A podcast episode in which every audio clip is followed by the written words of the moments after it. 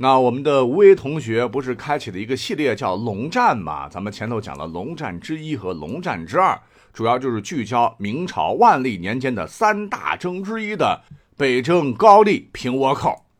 那前文呢，咱们说到明军在辽东半岛集结了约四万人，准备再次入朝作战。不过大军却暂时没有行动，为啥呢？原来大明国内此时也并不太平，西北地区正在平叛。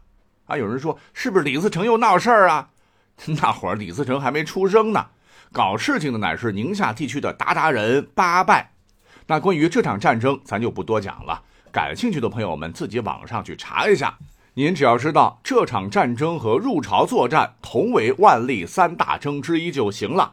即便是现在每每以霸权的丑恶嘴脸示人的美帝，也不敢轻易同时进行两场局部战争。而四百年前的明朝就更不用说了。不过呢，那边也打得差不多了。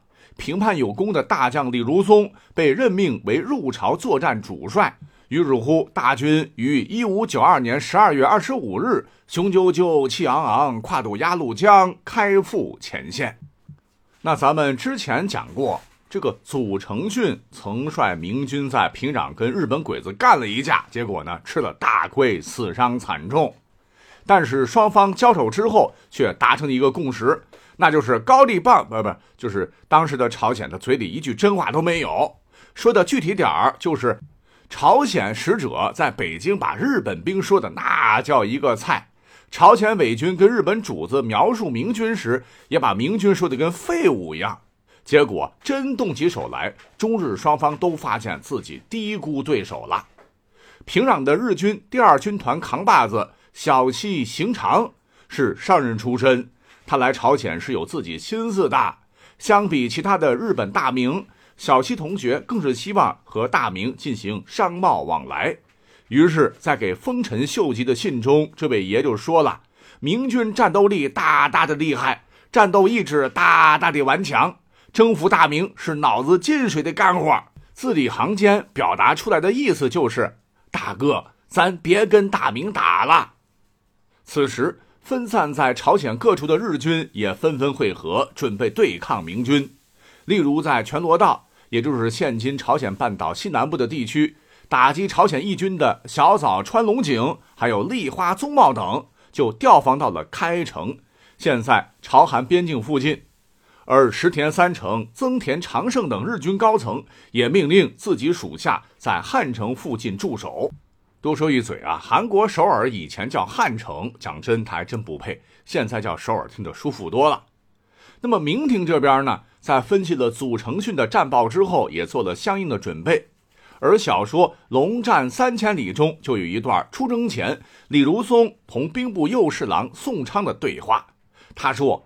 倭国人擅长火铳，我当用大炮破之；倭刀虽利，我当有难兵克制；倭兵凶悍，我用铁骑列阵破之。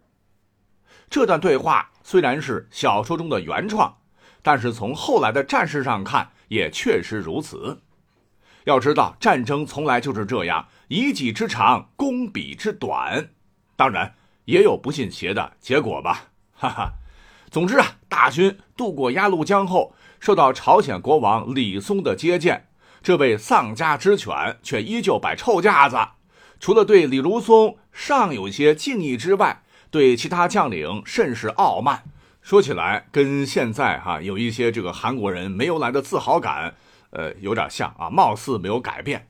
不过呢，当时也没人在乎他，咱爷们儿奉的是万岁爷的诏令，入朝讨倭。你个藩邦之主算哪根葱？搁一边凉快吧！看看俺们大明军队是怎么打仗的。那刚才咱也讲了，日军对明军大举前来是有忌惮的。那么中日双方此前也就和谈问题有过接触，只是呢，这和谈呢还谈出了一个天大的笑话。呃，这是后话了，咱们以后再讲。据说明军抵近平壤之后，就派人去城中送信，约小西行长出来和谈。之前跟祖承训一战，小西行长有两个弟弟阵亡，明军战斗力他是晓得的，这账他算的门清。亲自去的话，可能就回不来了。不如派自己的亲信前往邀请明军主将进城和谈，顺便还可以打探一下明军的虚实。而作为使者的日本兵来到明军大营后，立即被拉上了酒桌，几大碗二锅头焖倒驴咕咕咕灌下去，马上就嗨了，不多时就被灌倒在地啊，不省人事。此时埋伏在帐后的刀斧手鱼贯而出，手起刀落，咔咔咔，把大部分的日本兵就给剁巴了哈。而同来的还有几个穿的跟唱戏的一样，一看就不是大头兵，因为日本武士的铠甲比较夸张，辨识度非常高。那留下他们，等酒醒之后，看看能不能套出点情报。结果呢，就是这次手下留情，让几个人趁夜逃跑了。这个主帅李如松大为光火，原本的突袭变成了强攻，势必会有大的死伤。不过事已至此，也没办法，于是大军开拔，直抵平壤城下。说起来，这个平壤城当时是朝鲜国的第二大城市。历史上曾经多次被朝鲜半岛政权当作首都，其战略意义不言而喻。日军占领此地后，小西行长命令加固城墙，并按照在日本国内的经验建造许多防御工事。明军入朝后，他又四处向友军求援，怕兄弟部队不当回事儿，在求援信中极力夸张明军人数，说有二十万人之多。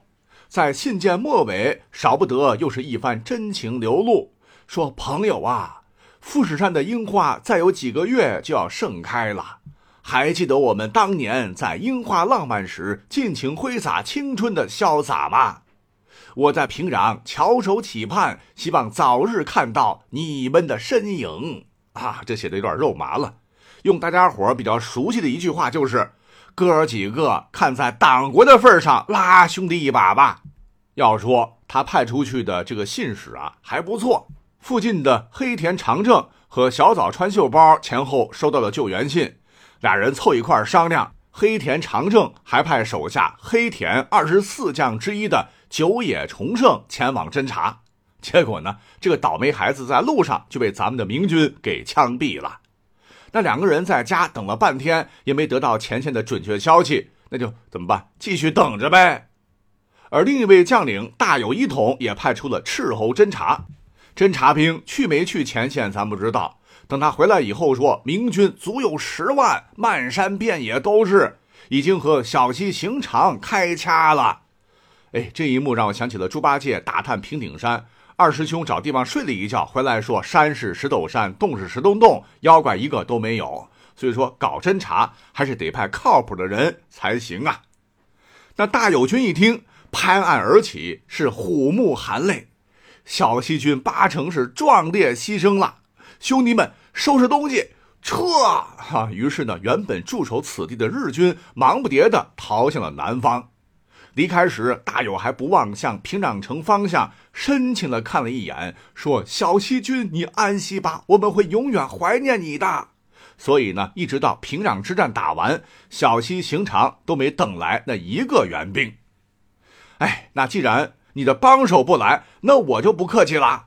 明军呢，先是将平壤城团团围住，然后对城北的高地牡丹峰发起了试探性进攻。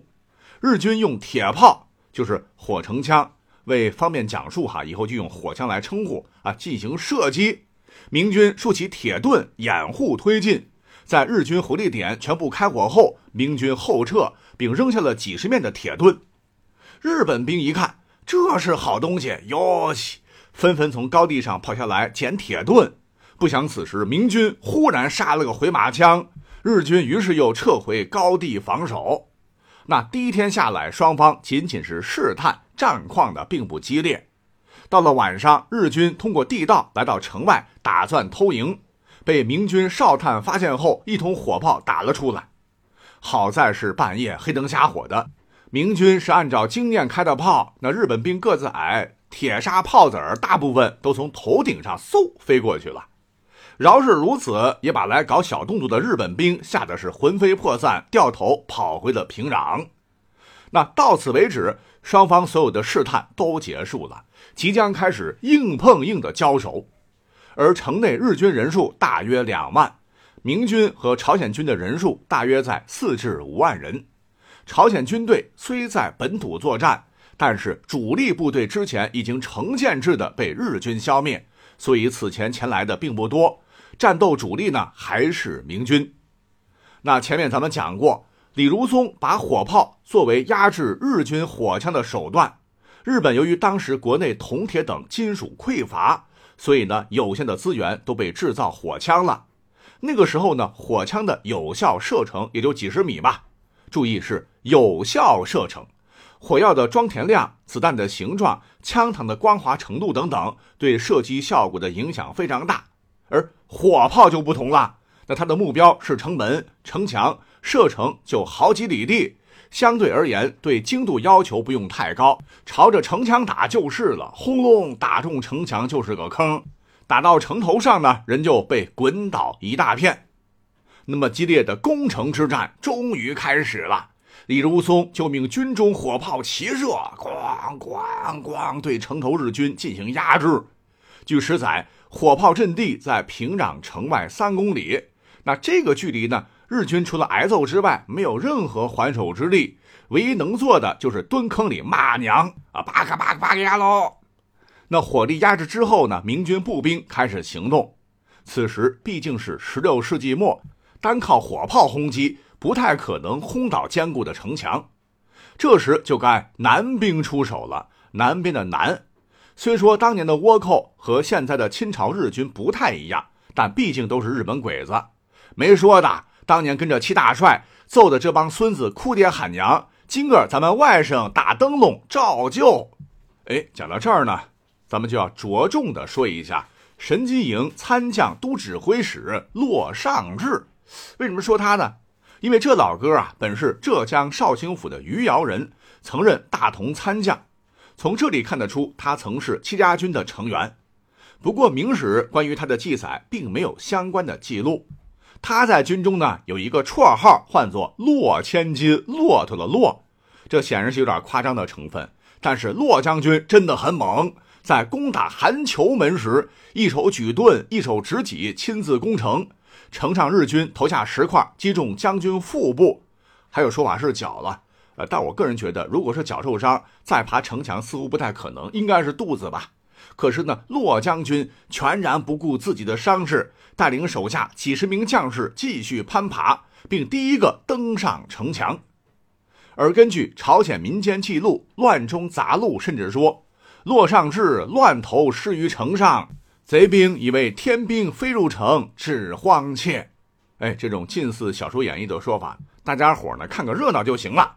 总之，在骆将军的带领下。浙军，浙江的浙哈，攻上了城墙，拔掉了日军的旗帜。明军的青道飞虎大旗飘扬在了平壤的城头。明军一看士气大振，随后又用大炮轰开了七星门。明军主力杀呀冲啊，进入城中，同日军展开了巷战。而令人非常愤怒的是，城中许多朝鲜伪军。利用自己对地形的熟悉，用弓箭给明军造成了不小的伤亡。日军也利用先前筑起的矮墙，不断用火枪射击。明军不计死伤，冲到近前，跟日军展开了白刃战。那根据史书《经略富国要编》记载，城既破，我兵四级，云涌风驰，雷轰电掣，箭马奔冲，短兵相接。贼进摧伏炸架，火箭飞射，重者焚，触者死。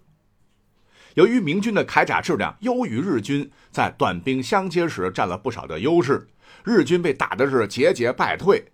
朝鲜伪军见大势已去，也纷纷跪地求饶。但是被愤怒的明军一通砍杀之后，做鸟兽散了。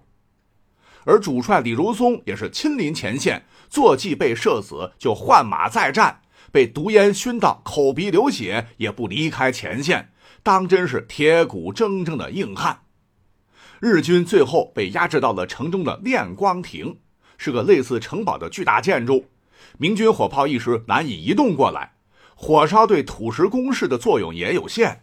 明军在付出较大牺牲后，仍然无法拿下。另一方面，牡丹峰方向的进展也并不顺利。原来南军主将吴维忠被火枪射中胸口，虽伤势骇人，但老将军依旧不下火线。只是此时天色将晚，为了防止敌人利用地利偷袭，明军是暂时撤出了平壤城，只待来日一鼓作气灭了这伙倭人。然而，等到第二天，当李如松再次进入平壤时，却发现啊，一个日本兵都没了，并没有全歼敌人，也让这场攻坚战有了些许的遗憾。那么，小西行长团伙跑到哪里去了呢？后来又发生了什么呢？让明军主帅陷入重围呢？咱们下回再说。